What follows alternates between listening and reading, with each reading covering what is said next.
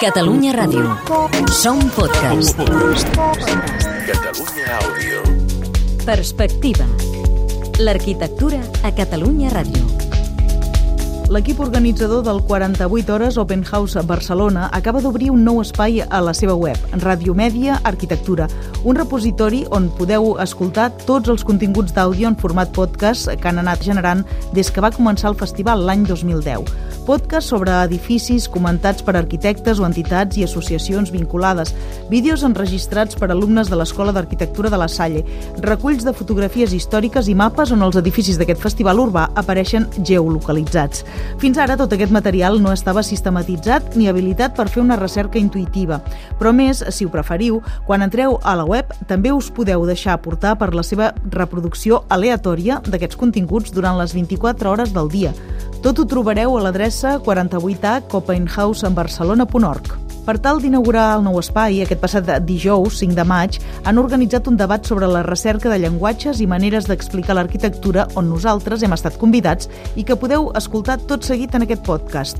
Va ser a la cooperativa d'arquitectes Jordi Capell i moderats per la directora del festival, Elisenda Bonet, i participen l'arquitecte i comissària Olga Sobirós, l'arquitecte, escriptor i també comissari Juli Capella, el director de la cooperativa Marc Longaron, que és també un habitual d'aquest programa a través de la Biblioteca de l'Arquitecte, i també el director del Perspectiva, Josep Lluís Blázquez. Benvinguts. Gràcies, Marlon Garon, per convidar-nos aquí a la Capell. Vale.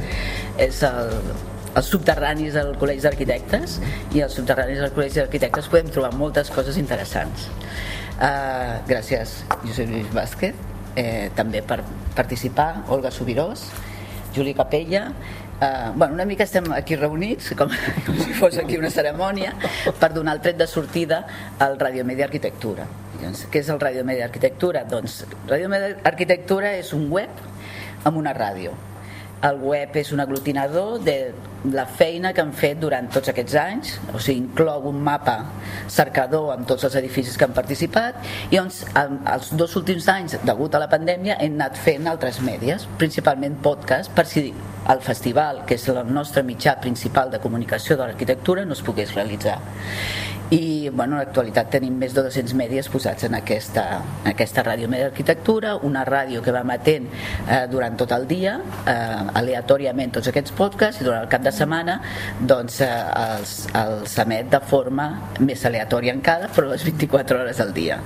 Eh, que vull dir amb la forma aleatòria? Que durant la setmana doncs, és per temes i al cap de setmana et treu una part del tema i si tu estàs més interessat doncs pots profunditzar una mica més perquè esteu convidats? perquè tots es dediqueu més o menys a la comunicació de l'arquitectura, a més a més segurament d'altres coses que feu i, i perquè, bueno, com abans he comentat, tu ser director de la KPI, doncs aquí tens, eh, has de seleccionar llibres, has de seleccionar objectes, has de seleccionar coses que comuniquen arquitectura.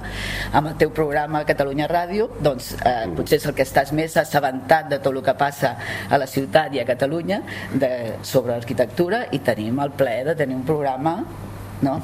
eh, pautat, eh, tractes diferents temes, etc etc i és una finestra realment al món.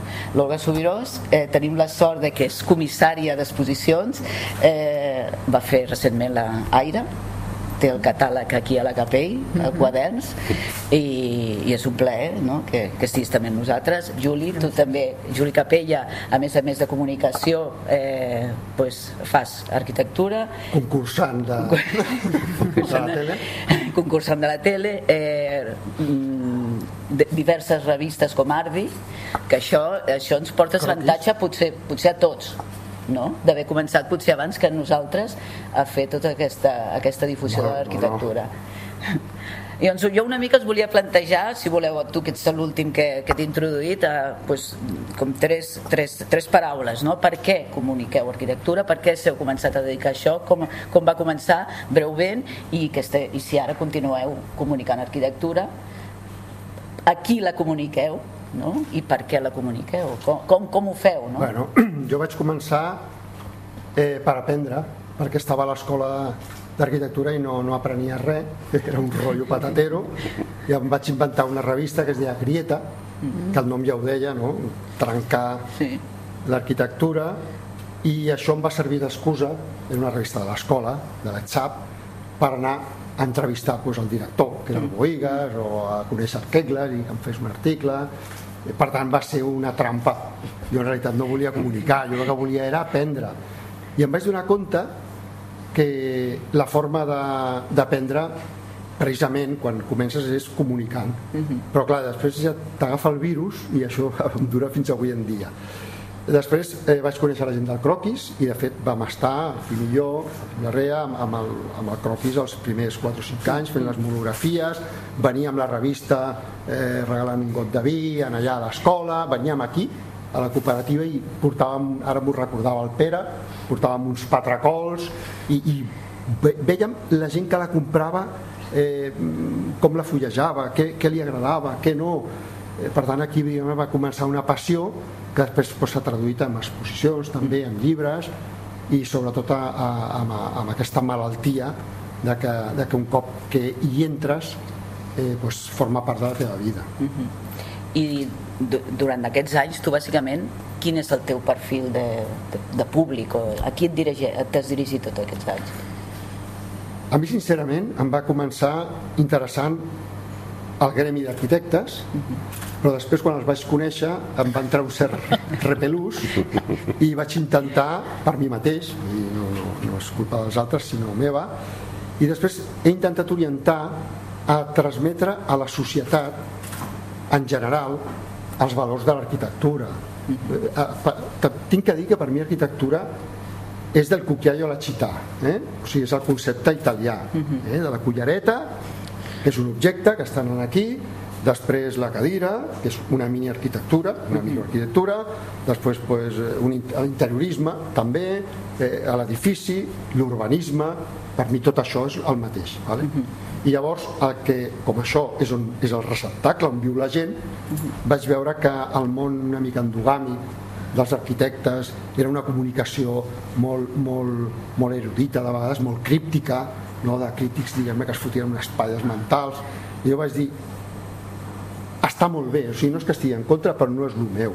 La meva, la meva vocació eh, té aquest punt social de no, transmetre a la gent, escolti, queixis de la merda aquesta d'edifici que té, o aquesta casa que està mal parida. Mm, trenqui aquest moble que és una mm, merda i que compri un de bo. O sigui, a per si el disseny, l'arquitectura, l'interiorisme, perquè forma part de la seva vida i per tant intento eh, en la comunicació aquesta adreçar-me eh, a, la, a la gent, no sé, a la portera. Sí, sí. Jo, jo faig aquesta pregunta sempre, no? Dic que... Eh, això, no? Tu, tu, tu tens alguna cosa de disseny a casa? I em diuen, no, no, hombre, no. No, dic, ah, no, no tens un, un mànec a la porta, no tens un interruptor, no tens una aixeta, no tens una vaixella, no tens una cadira... Eh, intentar, eh, diguem-ne, entrar per aquesta part més de l'objecte quotidià llavors passes a l'entorn no? que és l'interiorisme i després al propi edifici escolti, aquest mamotreto que li han posat aquí eh, li han, abans hi havia aire o arbres, ara hi ha aquest, aquest mamotreto què li sembla? participi en l'arquitectura eh? o sigui, integris i vegi que eh, a l'entorn material que dissenyem els, els arquitectes, urbanistes i tal li pot fer la vida millor o pitjor per tant eh, protesti o reclami o celebri i per tant en fi, eh, molt en línia amb el que feu vosaltres que m'agrada molt, que és aquesta vocació de eh, es, diguem-ne escampar eh, aquesta cosa de vegades una mica eh, diguem-ne d'arquitecte no? una mica allò, eh, tan ego no? pues, a, a tothom sí Gràcies, preguntarem una mica a veure a l'Olga. Eh, L'Olga, has fet exposicions per arquitectes, no? Bueno, Bienals d'arquitectura, mm. que sembla que vagin més dirigides als arquitectes, però has treballat al CCB, sí. que són més gent... Jo diria que tinc aquest perfil de que porto tota la meva vida professional comunicant perquè al fer muntatge d'exposicions doncs sempre m'he posat al servei del contingut i trobar aquelles, i creant aquelles condicions perquè el contingut eh, eh, arribi, no? arribi a aquest component social no? a tothom d'una manera més experiencial no? i doncs treballant de la mà amb, amb altres comissaris. No? En el moment en què jo em converteixo en comissària i començo i, a, a decidir què és el que val la pena portar a l'esfera pública, portar-ho sobretot en un espai expositiu, que, que jo l'entenc en el sentit més ampli. No? O sigui, l'espai expositiu és allò físic, no? la sala on entrem, amb aquesta predisposició oberta no? a, a aprendre, a conèixer alguna cosa, a deixar-nos sorprendre o, o a reflexionar, també per mi l'espai expositiu és, és allò on els continguts es, desple, es despleguen d'una forma no física i seria el quaderns no? que, que en el meu últim projecte doncs, eh, per primer cop no? Vaig, per mi era fonamental la decisió de dir si estic fent una exposició i, i puc fer una publicació que ha d'anar adreçada a arquitectes quin millor plataforma que el mateix quadern no? i això, això en aquell projecte que va ser com mai s'havia fet no? en la Bienal d'Arquitectura doncs aquest, aquesta mena de maridatge de, i, i, i bàsicament és en aquell cas, i ara ja és més anecdòtic no? de dir, tinc un pressupost per fer una publicació però jo on vull arribar al màxim nombre de possible no? I, i clar, al quadern arriba a 5.000 arquitectes uh -huh. però a banda d'això en aquell cas eh, nosaltres ho hem fet arribar a 200 biblioteques d'arquitectura, de, de, d'escoles d'arquitectura d'aquí i d'arreu. Llavors, si em centro més en l'últim darrer projecte, no? que és més, diguem, adreçat a arquitectes o una bienal d'arquitectura, també, eh, perquè hem fet enquestes, no només arquitectes visiten la Bienal d'Arquitectura, en el cas, com que ha sigut un any pandèmic, eh, moltíssims italians, però moltíssims i de totes les edats. No? I, i això, al fer el, eh, la part aquesta de formalització en l'espai, jo això ho tenia molt clar, i per això diguem que, que a veure, endreçant que el tema és eh, jo decideixo presentar-me al concurs de comissariat amb, parlant de, de la contaminació de l'aire i prenent Barcelona com a cas d'estudi, però sempre tenim present que hi ha una formalització en l'espai físic que ha d'arribar a tothom com amb una primera lectura de poder arribar a tothom i amb una segona i tercera doncs, a, a públic especialitzat. Però que si algú vol més té la pàgina web, si algú vol més té la publicació i a més a més ens despleguem amb, amb diferents tallers que hem fet amb estudiants d'arquitectura perquè al final per què ho fem tot això no? Bueno, perquè parlo en plural perquè no sóc jo sola no? Vull dir, hi ha més gent no? que treballa en aquesta direcció perquè ens cal una transformació cultural importantíssima no?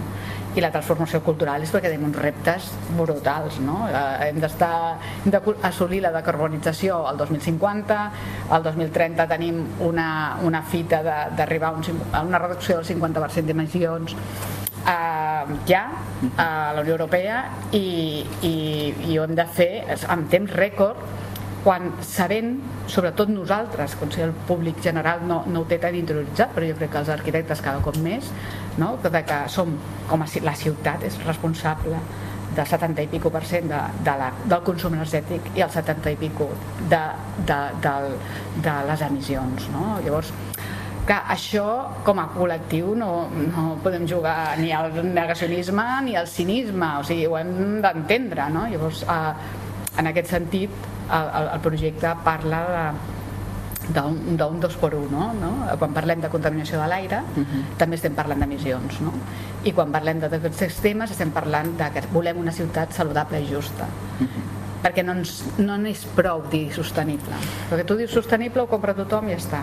No, si és saludable i és justa, arribarem a, a, serà sostenible, no? Però si, si, si ens quedem tots contents que sigui sostenible i no saludable ni justa, doncs tampoc la volem.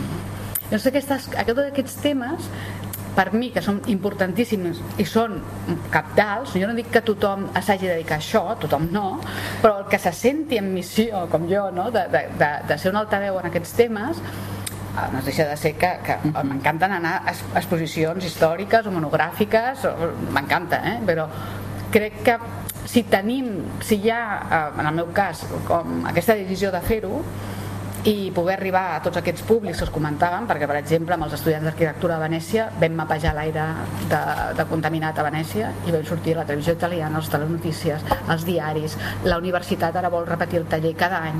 Eh, a, a Venècia només hi ha una estació de qualitat de l'aire, nosaltres vam col·locar 25 punts. Ho vam fer amb científics que ens van donar les dades, vam, eh, vam dibuixar els mapes. Doncs això, tot això, per mi sí que és el que té un, un component d'efecte de, de, dominó o d'ona expansiva que arriba a aquesta transformació que ens cal no? a l'hora de prendre decisions no? en cada petit moment no? convertir-nos més en, en un ciutadà conscient de, de la seva capacitat política no? de, de prendre decisions i de, de tenir un efecte present i, i a curt termini i llarg no? I llavors, bueno, això és el que ara... Però com que d'això no puc viure, doncs també treballo com a arquitecte convencional. Però és una part important de, de, de, de, de, la, de, sí, de la meva vida professional. Sí. Gràcies, Olga. Li preguntarem ara, que, sí. que, que veig que tu eh, tens una part més educativa no? en aquests últims anys, amb això que, és, no? que estàs explicant. Sí, però a la vegada aquesta part també de dir eh, què falta, no? Mm. I en el cas de Barcelona, doncs, detectar que no hi havia evidència cartogràfica, teníem mm -hmm. evidència científica, tota la que vulguis. En l'informe del 2009 19 l'Agència de Salut Pública diu que hi ha 2.100 morts habitables, no? Que morts prematures, no? gent que sí, sí. mor amb 50 anys i podria haver viscut fins als 80, de diferents, mm. però que la causa és la contaminació de l'aire, però no hi havia evidència cartogràfica de la injustícia espaial que hi ha. No? Llavors això és algo que podem treballar els arquitectes, no? i per això convido a 300.000 sí, sí, sí. quilòmetres a fer-ho i tal. Però que no només és educar, sinó és produir evidència. Això és molt important també. Eh? Sí. Val, d'acord. No, ja, Josep, no, sí. m'ho interessat. Perdó. Josep Lluís, eh, tu potser Bueno, no potser, tu ets l'únic arquitecte que jo no ets arquitecte. Que no soc arquitecte. Llavors sí. tens una visió, potser, més realista de lo que és el món, perquè ho pots mirar bueno, des de estàs fora. dient que els no? arquitectes no sou realistes, no? Bueno, tots estem una miqueta al nostre... De vegades teniu el vostre sí, punt no? surrealista. Sí, sí, però... en, el, en, el, en el nostre surrealisme estem. No, però, però jo, soc, jo soc historiador de l'art i, i som una mica com cosins germans en el sentit de que parlem igual de raro, o com a mínim allò que diu la gent és que els arquitectes parlen raro, els, els que hem fet història de l'art no ens sembla estrany, no? perquè hem, ens hem format llegint Adolf Loos, etc. I, bueno, vienesos i coses, Wittgenstein i coses d'aquestes tan complicades, no? Sí, sí, sí. I, i, i us entenem perfectament, no? Bueno, i, i llavors, a veure, jo també, el, el meu passat, el meu pare era enginyer industrial i jo des dels 13 anys que li dibuixava els plànols amb els ròtrings i els vegetals i tot això, i sempre hi havia tingut molt de, molt de vincle amb l'arquitectura, a part després també dibuixava artísticament, no? Um, però um, una mica el, el que deia ell sí. del virus, no? el virus jo el portava, no sé, de sèrie, no? de, tot, de tota la vida, no? Um, però la, la, el, el sentir aquesta necessitat, doncs, tampoc va ser com una necessitat, o sigui, um, tot sorgeix, diguéssim, cap allà l'any 2015. Jo estic des de l'any 89 a Catalunya Ràdio, no? però sempre doncs, bueno, treballant, parlant de les coses, de política, del Barça, del procés, del virus, de, mm. bueno, del que ens paguen per parlar, no? Sí. Però, eh, clar, quan estàs en una emissora pública, a més a més, tens la, la possibilitat de generar uns continguts mm, menys, menys mediàtics no? o que no generen tanta audiència perquè no estàs condicionat perquè el llegeixin 5.000 persones vull dir que si, si allò que publiques eh, només ho escolten 500 persones tampoc passa res sí. no? a part que bueno, eh, en aquests últims 6-7 anys no, ve l'aposta de Catalunya Ràdio pel format en podcast uh -huh. Mm, la qual cosa vol dir que i, i, i bé, per les emissions a la carta, no? però això ja només la ràdio, també la televisió, o sigui, abans tots, quan volíem veure la telenovela de TV3 a les 3 de la tarda, estaven tots allà davant del sofà a les 3 en punt esperant que comencés la telenovela. Ara et diuen, no, no, és que el Basté, per no dir algú de Catalunya, ha entrevistat no sé qui aquest matí, vas, obres la web i tu busques, no? i ho escoltes a les 11 de la nit, a l'hora que sigui. No? Llavors, esclar, la possibilitat de generar aquests continguts més específics, més sectorials, i, i sectorials ho dic perquè també la idea és aconseguir parlar una mica d'arquitectura de manera que arribi a tothom, eh? però bueno, ja, ja arribaré aquí. Um, doncs, esclar, era com molt més fàcil, no? Llavors, bé, arriben les circumstàncies que tots hem viscut, eh, els fets de l'any 2017, en aquells moments jo estava fent reportatges d'arquitectura de 4 minuts a Catalunya Informació, això sí, a la FM, però de 4 minuts, reportatgets molt, molt, molt específics, molt picats sobre coses molt concretes. Sí. Ara del 48 hores Open House, doncs vinc un reportatge de 4 minuts amb la Vicent de Bonet explicant el, els 50.000 actes del 48 hores Open House en 4 minuts, no? Mm. I bé, arriba tot, tot, aquells, tot aquells esdeveniments de la tardor del 2017 a Catalunya Informació treuen tots aquests reportatges sectorials, no només d'arquitectura, tot el que es feia, i jo dic, bueno, ei, que m'heu deixat, és un coitus interruptus això, no? És allò, ostres, ara, ara què, no? I començo a emprenyar, emprenyar, emprenyar la direcció, em diu, mira, saps què? Tot un programa per tu. Dius, home... O sigui, del problema va sortir l'oportunitat. Sí, evidentment, sí, exactament. Sí, va ser, va ser ben bé així. No? I, I llavors ve quan et planteges tot, tot això de per qui, per què i com, no? Perquè, sí, una cosa és fer un reportatget sobre 48 hores open house i una altra cosa és començar a explicar en calma tot el que hi ha al darrere del 48 hores open house no? Mm. i qui diu el 48 hores open house doncs el que sigui no? Sí. Mm, llavors bueno, et, et trobes eh, això, que dius que bé, puc explicar l'arquitectura eh, amb temps no? i a més a més li, li puc donar un, un sentit periodístic o sigui que no, no és vinga va, avui parlarem de Brunelleschi i Vida i Miracles i ens estarem una hora parlant de Brunelleschi. No, és, és parlar de la, la vida, no? I és, mm, i és aquí on, on entra el tema de, del llenguatge, de per qui expliques l'arquitectura, perquè sí, està molt bé fer un programa d'arquitectura per a arquitectes, però mm, el que deies tu, no? l'interessant és que, que que la gent pugui entendre l'arquitectura. I, què, I què és el que ha d'entendre el que s'ha d'entendre de l'arquitectura la persona que no viu l'arquitectura tan de prop? Aquí és on jo vaig començar a rumiar, dic, a veure, l'arquitectura és, és un llenguatge, no? és, és una manera d'entendre el món, és una manera de viure, és un tarannà, no? i el que considero que, que s'ha d'explicar és aquesta manera arquitectònica d'entendre el món, no? que és el que et dona, és el que provoca aquesta revolució que deia l'Olga, no? de les consciències. No? Mm, perquè sí, tots estem acostumats, si tu vols, a, a entendre el món doncs, no sé, des de la poesia, des de les matemàtiques, però, però aquesta, aquesta manera tan això arquitectònica d'entendre el món, la llum, l'espai, no? I, és, és una cosa que és bastant aliena a les, a, a, a la gent que no està integrada sí, en aquest sí. món. No? I qui és el vostre públic actualment? Teniu com...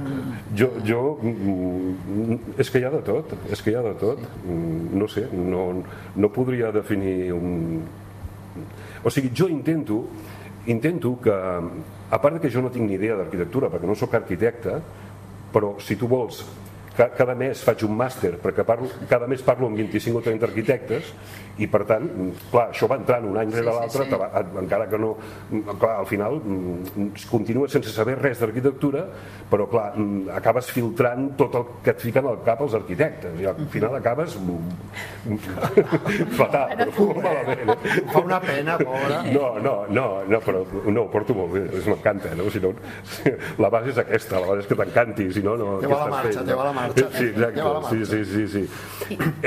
I, i, i dius, home, eh, jo vull que un catedràtic d'estructures estigui escoltant el programa i trobi alguna interessant, però com compatibilitzo jo això amb que, amb que doncs, no sé, una persona una caixera del Mercadona amb tots els respectes pugui escoltar allò i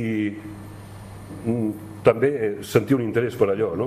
bueno, és, és una mica la quadratura del cercle no, no sé amb el Marc tens eh, relació, no? Home, perquè, i tant, sí, amb, no? amb Marc. Perquè us veieu habitualment. Sí, quan va arribar en Marc... Sí, quan, quan va arribar en Marc, aquí perquè, clar...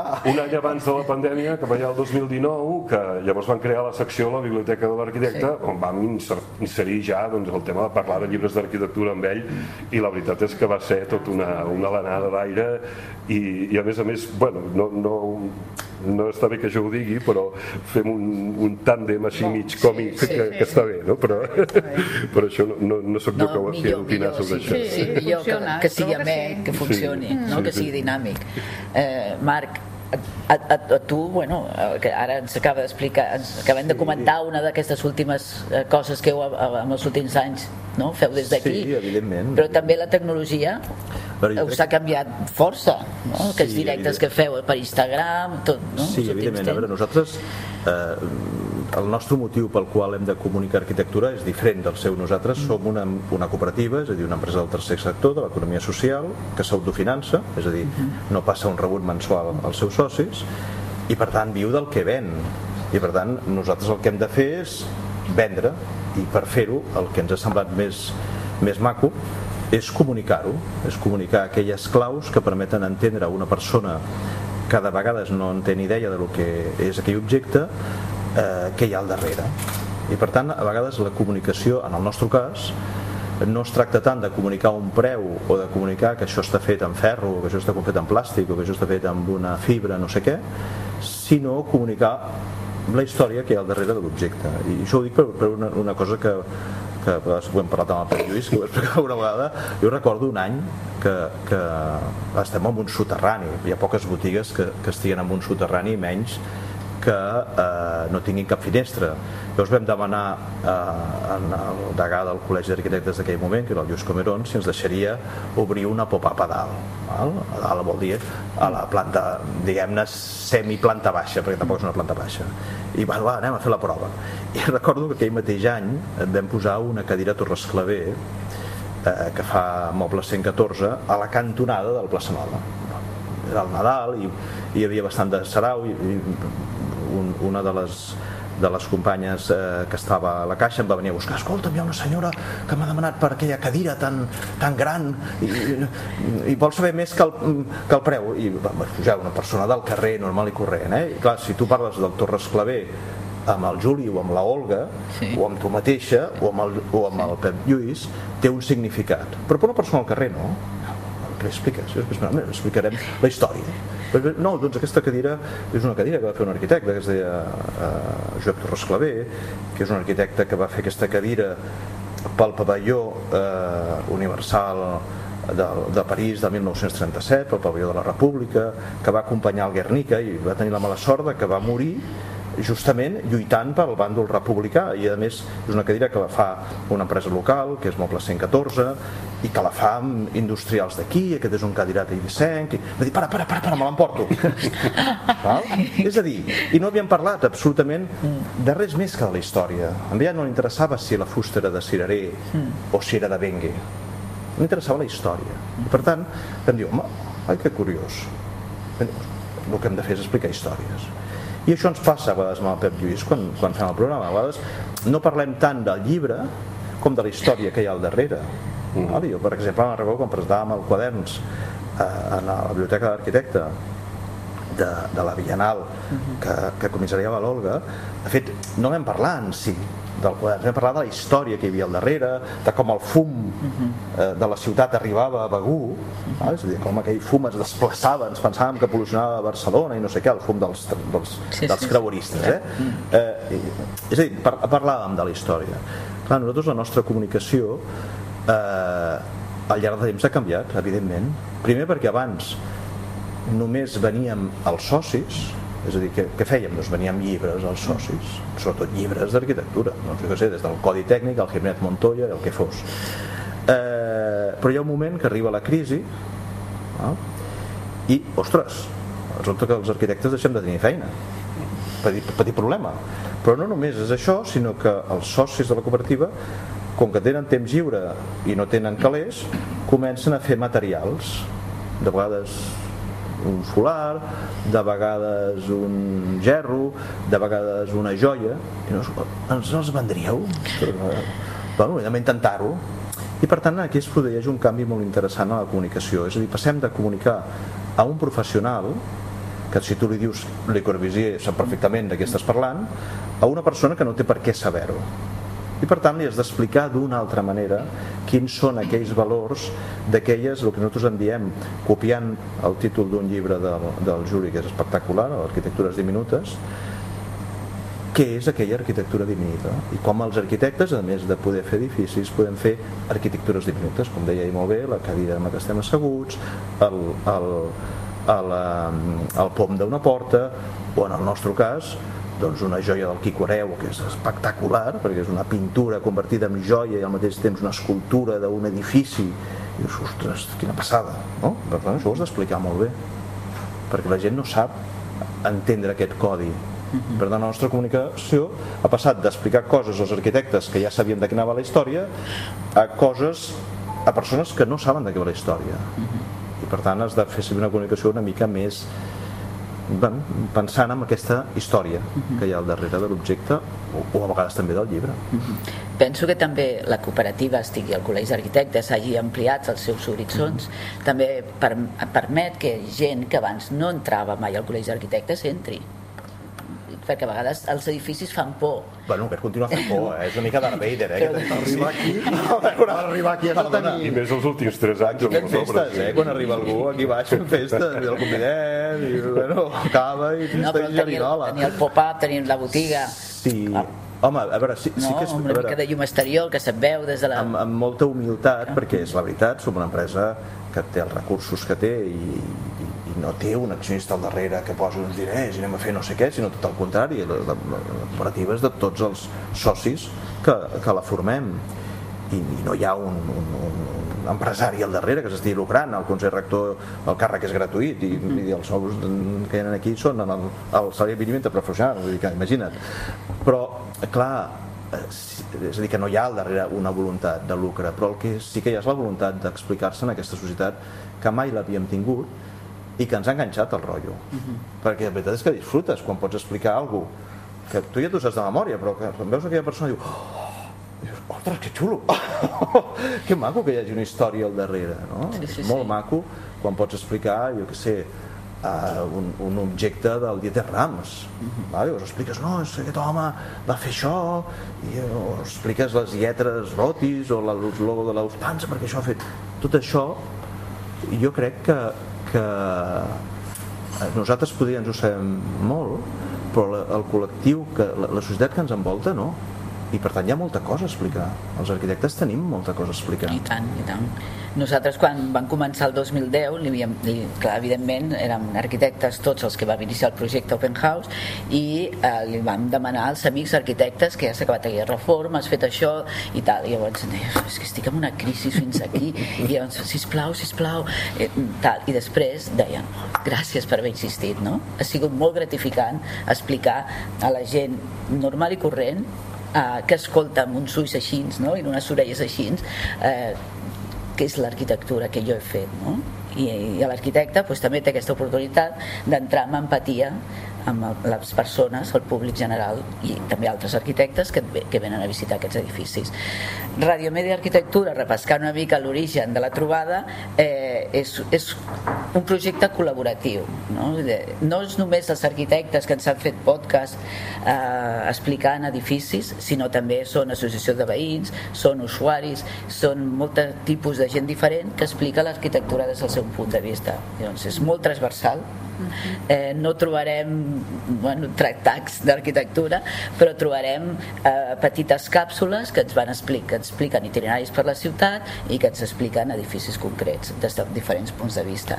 Eh, bueno, hi ha més de 800 edificis que s'han obert durant l'Open House tenim el mapa allà i d'aquests hi ha 220 que ja tenen mèdies associats que tant sigui vídeos, podcast o imatges. Eh, us convido a, a visitar-la eh, a també donar contingut si voleu, si teniu perquè eh, el bonic d'això que és, que, que, que és la permanència en el temps perquè nosaltres durant el festival l'any següent aquells continguts es perden perquè la programació és diferent, alguns edificis repeteixen però eh, bueno, llavors aquest és l'aglutinador de tota aquesta feina de tots aquests anys en, en forma de diferents mèdies. I, i és l'oportunitat de que te, aquests continguts tinguin continuïtat en el temps i que tu a casa teva estiguis planxant doncs puguis estar escoltant també. Sembla que m'agradi planxar. Aquesta. Això està genial, però comunicar l'arquitectura jo crec que la, més, la forma més contundent, potent i definitiva És anar-hi. la visita. És. Per tant, us felicito perquè aquesta és brutal. És brutal. Vale? No- Llavors, les altres són sucedanis, també interessantíssims, però que van davallant eh, i, clar, diguem-ne, no sé, com es comunica una cançó? Doncs tu l'escoltes o un quadre doncs veus la foto, la vas a veure al museu. Però clar, l'arquitectura com està ja fixa eh, diguem-ne, eh, té aquest grau. Per tant jo eh, crec que la comunicació màxima és poder fer aquest viatge iniciàtic, no? si has estat a la, a la Falling Water, pues, ah, és que ja... I, i tot el que més eh, té que servir per suplementar la gent que no té la possibilitat aquesta. Mm. Crec que a través de, a través de les històries i a través de, el que ha dit l'Olga, molt interessant, d'aquesta conscienciació, Mm. diguem-ne que jo crec que ens fa falta molt, eh, en el nostre sector. Eh, crec que no només podem que la gent entengui millor, li arribi millor aquesta, i per tant, conocerlo és amar-lo, eh? l'arquitectura és una mica també, fa una mica de por, una mica pedant, no? jo no sé d'arquitectura, jo... No, no, doncs vostè sí que sap, mm. i, i disfruta-la, i a més és transformadora de la societat. Mm. O sigui, ja, jo crec que, que hem de comunicar. sí, jo afegiria que hi ha o sigui, l'experiència és, eh, el que feu a Open House és fantàstic perquè és, és tenir l'experiència després ve la interpretació que n'hi ha milions no? i, i, i, i és complementari no? jo, sempre m'agrada més eh, tenir l'experiència primer i després que em vingui algú a, a explicar per, per poder tenir aquesta experiència mm, primera com que més de sorpresa no? és el mateix quan vas a veure art o, o, o música no? que la gent també diu no en sé d'art contemporani no en sé, però bé t'em- t'emociones amb la música perquè et deixes anar no, no cal saber de solfeig no? doncs amb, amb l'art o l'arquitectura és el mateix deixa't emocionar, obre't allò que, que, com et sents? Què, què, què passa quan camines per aquí? Eh, això provoca emocions. I després la interpretació doncs, bueno, benvinguda siga. Eh, pot ser més historicista, més sociològica més costumbrista plena d'anècdotes. La interpretació és infinita no? però l'experiència no sé, la, tenir aquest cuc de viure-la no? I, i, i això vol dir que tu has de mou- moure el teu cos. Has d'anar a un concert has d'anar al MACBA has d'anar has d'anar-hi has d'anar al cinema. Que, si veus una pel·li a casa és, és, és, és una altra cosa no? Com diu el Tusquets- i, i, i reivindicar l'experiència en un món tan digital. O sigui, la, està molt bé, el podcast està molt bé. Mentre cuinem i, i fem coses escoltarem el podcast però reivindiquem l'experiència directa, Ah, directa i sensorial o sigui, A l'Òscar Tusquets deia la bona arquitectura, el bon vi i el papa no viatgen. Si vols, vés. I vés a veure el Rai, vés a veure la Borgonya, un vi que quan ha arribat aquí és una merda, i ja no diguem quan ha arribat a Nova York, i si vols, vés al papa, però això de fer-lo viatjar no, no és el mateix. No, d'això parlàvem amb la, amb, precisament amb en Marc i amb la Caral Garriga, que ha publicat recentment la seva tesi doctoral i, i gira a l'entorn de tot això, no?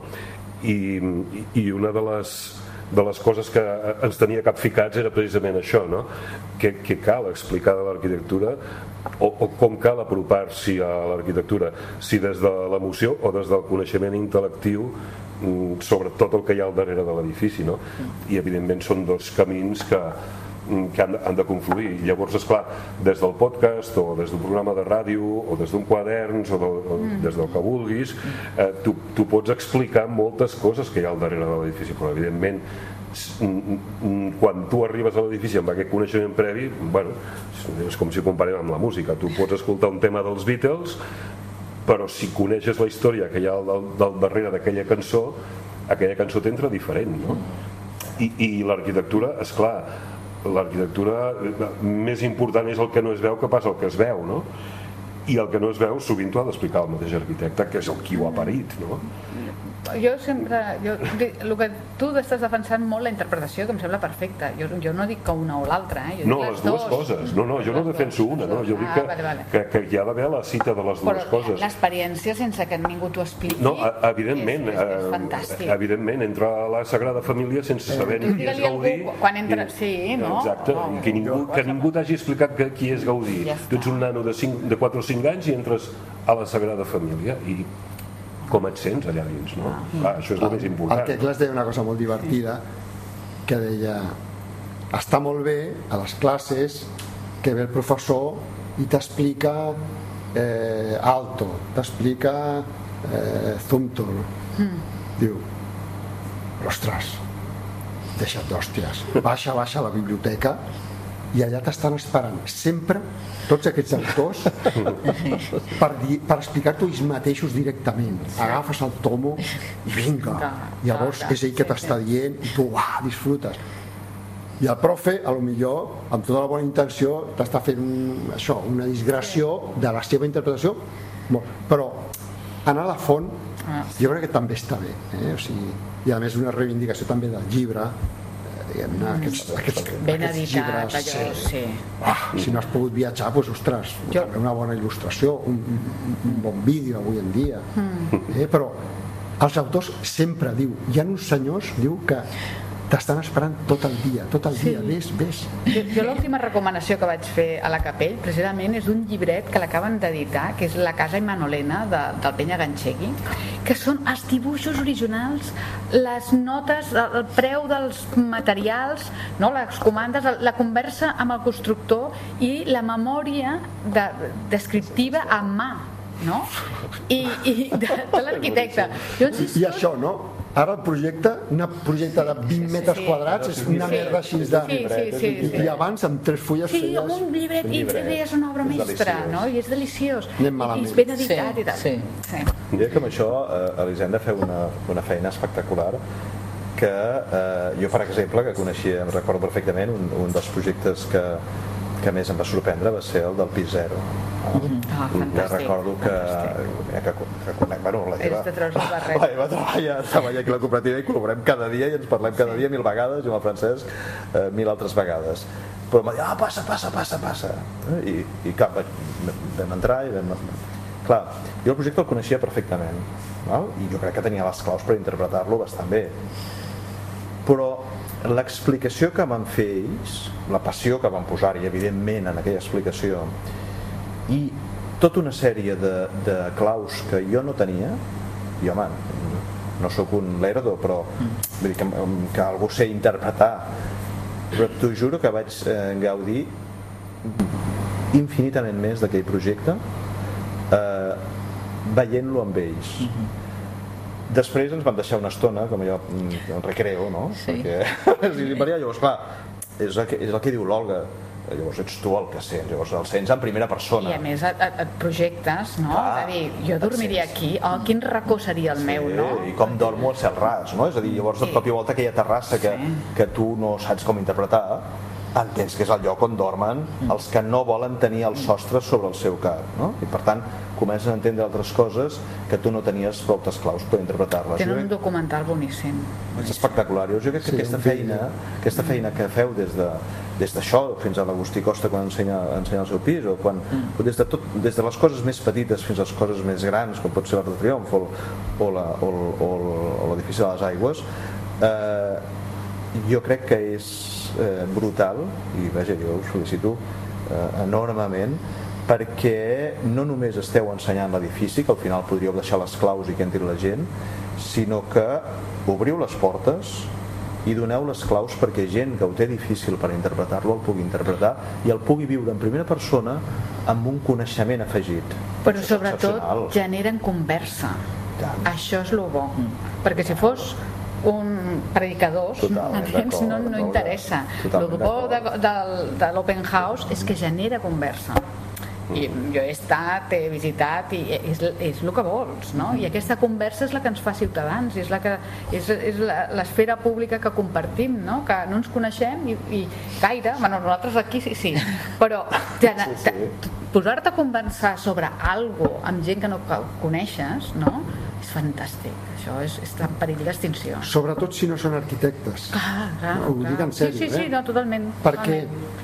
perquè et donen pistes que tu se t'escapen. Mm. Clar, nosaltres portem, diguem-ne, les orejeres i, i, clar, estem en un món que és, que és, és molt absorbent. Mm. Eh, tu ho has dit. Nosaltres eh, eh, no tenim una professió, tenim una vida mm. que, que, que és la d'arquitecte.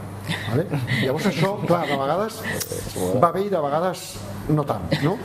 Llavors, quan de repent ve alguna persona que et surt per peteneres i et diu, bueno, però escolta, i, i aquest pilar que, de vermell que tu flipes tant i tal, però, a mi m'està estorbant la vista.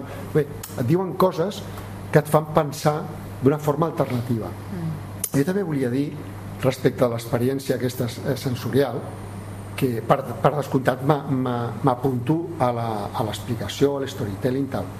Però si pot ser, com deies tu, primer a soles. És tan màgic. És, no sé, no us ha passat entrar a descobrir una capella que no sé què, hòstia, i tu veus, no? I, i, i tal. I de repent, sortint, veus que entra un grup i llavors ve el que ho explica. Vale?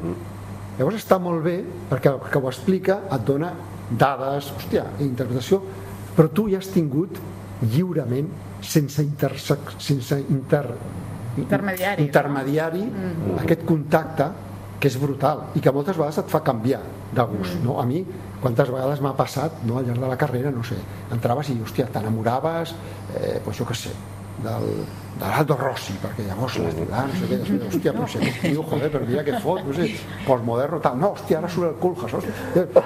Aquest ena- enamorament i desenamorament del, de la, del propi edifici, per parlar, crec que també té un valor molt eh, biogràfic, no? la nostra vida són les nostres, arqui eh, les nostres arquitectures, són les nostres cases, les nostres escoles, no? Jo quan, quan va morir el, el Boigues, clar, de sobte no te n'adones i, i, i tota la teva vida has estat en Boigues o perquè vas estudiar en una escola seva o perquè vas anar a l'escola quan ell era director o perquè vivies al Raval i, i el va remodelar o perquè, jo què sé, no? Llavors, aquesta part vivencial, comunicar eh, a, a la, al públic en general, insisteixo, eh, aquesta, comunicar d'aquesta forma eh, vivencial, però que tu, tu mateix Sí. tens autoritat. Tens, Sí, perquè jo, jo no cal que ningú t'expliqui a més a més perquè els, els més. humans estem mm, diguem, com a dins ho, ho tenim, no? que entenem la intensitat quan algú té una intensitat la notes, ho notes amb música, ho notes amb art, ho notes amb un paisatge, ho notes al conversar amb algú, si és autèntic, i es nota i ho, i ho captes i ho vibres si estàs lo suficientment obert. I, i, i, i, i com amb, amb, amb aquests exemples, clar, l'arquitectura és un. I, I una bona arquitectura et, et captura, et captura, passa. És, bueno, Sí, sí. és com una cosa, diguem que estem programats o com li vulguis dir, però eh, és Sí, el que part que al, de, al de la final, nostra condició. al final l'arquitectura és tantes coses perquè, a veure, si tu ensenyes una foto del pis zero, doncs que no és, bueno, posa el Bueno, pis zero, molt maco. no, vale. preguntes, Però si no t'expliquen tot el que... Però aquesta és tot la el que hi ha al darrere... però és la capacitat de fer-te preguntes que és on s'inicia la conversa. Com és que no hi ha llits? és hi ha la cosa, Com sí. és que tal?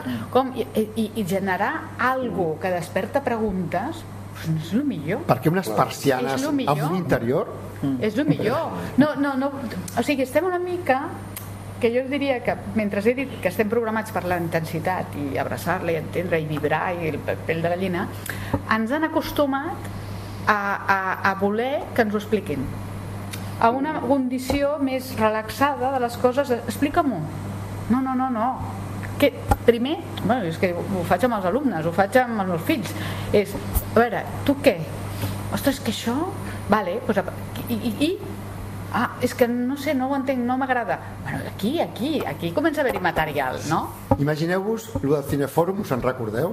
L'època Cumballà, no? El cine d'arte y engaño, no? Que, hòstia, pel·lícula sueca con subtítulos en checoslovaco, que hi ha tres hores un tio allà eh, mirant cap aquí, no sé què. I bueno, et quedaves primer perquè, hòstia, havia vingut una tia que és guapa, no sé què, a veure si després... Llavors en el cinefòrum, llavors era genial, no? Perquè llavors la interpretació, no, home, no, que això era la mort. Hòstia, ah, vale. Però imagina't que fas el cinefòrum abans, no? O sigui, quina destrampada, no? Perquè, no, ja sé que aquest tio representa l'amor, aquest... Bueno, el que diu aquell, no? Jo, exagerant una mica, eh? Clar que m'agrada el cinefòrum, però després, vale? I després del cinefòrum anem a sopar i després ens fotem unes copes i, i, i canviem d'opinió del que havíem dit. I cinefòrum després. Doncs moltes gràcies als quatre per ajudar-nos a, a donar el tret de sortida a Ràdio Media Arquitectura. Afegeixo només una cosa més, podeu trobar vídeos, per exemple, de Carme Pinós explicant la Massana, però podeu trobar vídeos. El primer vídeo que va fer l'Adrià Goula es, eh, de la Torre Júlia, on els habitants propis de la Torre Júlia s'havien format, tot el període de formació que havien fet amb els nostres arquitectes i un, i un, uh, i un director teatral perquè després ells poguessin explicar Torre Júlia al públic del festival. I llavors podeu trobar aquesta mix colança de coses eh, i penso que molta gent ho pot trobar interessant. I i, i només una última això que deies tu i tu també, no? entrant als llocs no? entrant als llocs i, i, i, i no ens atrevim moltes vegades no? és aquesta innocència mm. que has perdut no? de quan és petit, que t'han anat tallant amb els anys d'aquests adults i, i, i vas amb por i, i, i, no? i està bé que els alumnes actuals els professors us atreviu a dir-los digueu primer la vostra opinió perquè penso que és un exercici molt bo pel, pel, per l'alumne abraçar una columna, no? com a l'arbre, no? Ostres, tocar la paret, ah, tirar-te al terra. Jo em vaig tirar al terra eh, a la cúpula, vaig tenir la sort a veure, a veure, que em van... Ah, perdó, ja s'ha acabat? No, no, explica això, que no és Ara no ens deixi. Vaig anar, vaig anar a, Ginebra. a Ginebra i vaig tenir la sort, una casualitat d'aquesta de la vida, i estaven allà i dic, hòstia, em puc tirar al terra? I em vaig fotre al terra, que és una moqueta, i, i clar, la visió només veus allò. Hòstia, que diferent de totes les fotos de totes les experiències, inclús de vídeos. És, va ser una altra història. O sigui, però clar a Sant Por, jo vaig demanar permís no? el tio devia sí. pensar, aquest està boig. Però clar, una l'invers és el que passa avui dia amb els drons que hem descobert que els edificis tenen una cinquena façana no? o al revés, també, bueno, molt bé. és que, o quan parlem d'immersió tant immersió virtual immersió en espais bueno, d'acord, vale, però no? Entrar en un edifici, això és immersió. Sí, és immersió total. total. Penetració. En tot cas vas fer bé de demanar permís, eh? A mi gaire te'n porten al quartelillo per abraçar-me als rodents. no, això sí. No, bueno, Hombre, però vas fer bé, no vas fer bé de demanar ja? permís. Vinga, ala. Sí, deixem aquest missatge per finalitzar, demanar permís quan volem fer una cosa no, no convencional. No. Ah, I si no, al quartelillo. Trencar la porta, entrar i toquetejar i et faran fora. És millor demanar perdó que demanar permís. Sí. Moltes gràcies, Juli Capella, Marlo Badón, José Luis Blázquez, Olga Subirós. Gràcies a tu. I ens trobem una altra. Gràcies, ens trobem una, una gran iniciativa. Ens trobem a Ràdio Media Arquitectura mm. i ens trobem amb altres converses tan interessants com aquesta. Més hem continuat dues hores més. Eh? Sí, sí, sí. Posa-li aquí un àlbum. Sí, sí, no, ja, que ja, ja no donava per gaire més, eh? Ja ho hem dit No, no, que tu tens moltes anècdotes. Moltes gràcies a tots. Gràcies. Molt bé. Moltes gràcies, eh? L'actualitat de l'arquitectura a Catalunya Ràdio, també al nostre Twitter, arroba perspectivacat.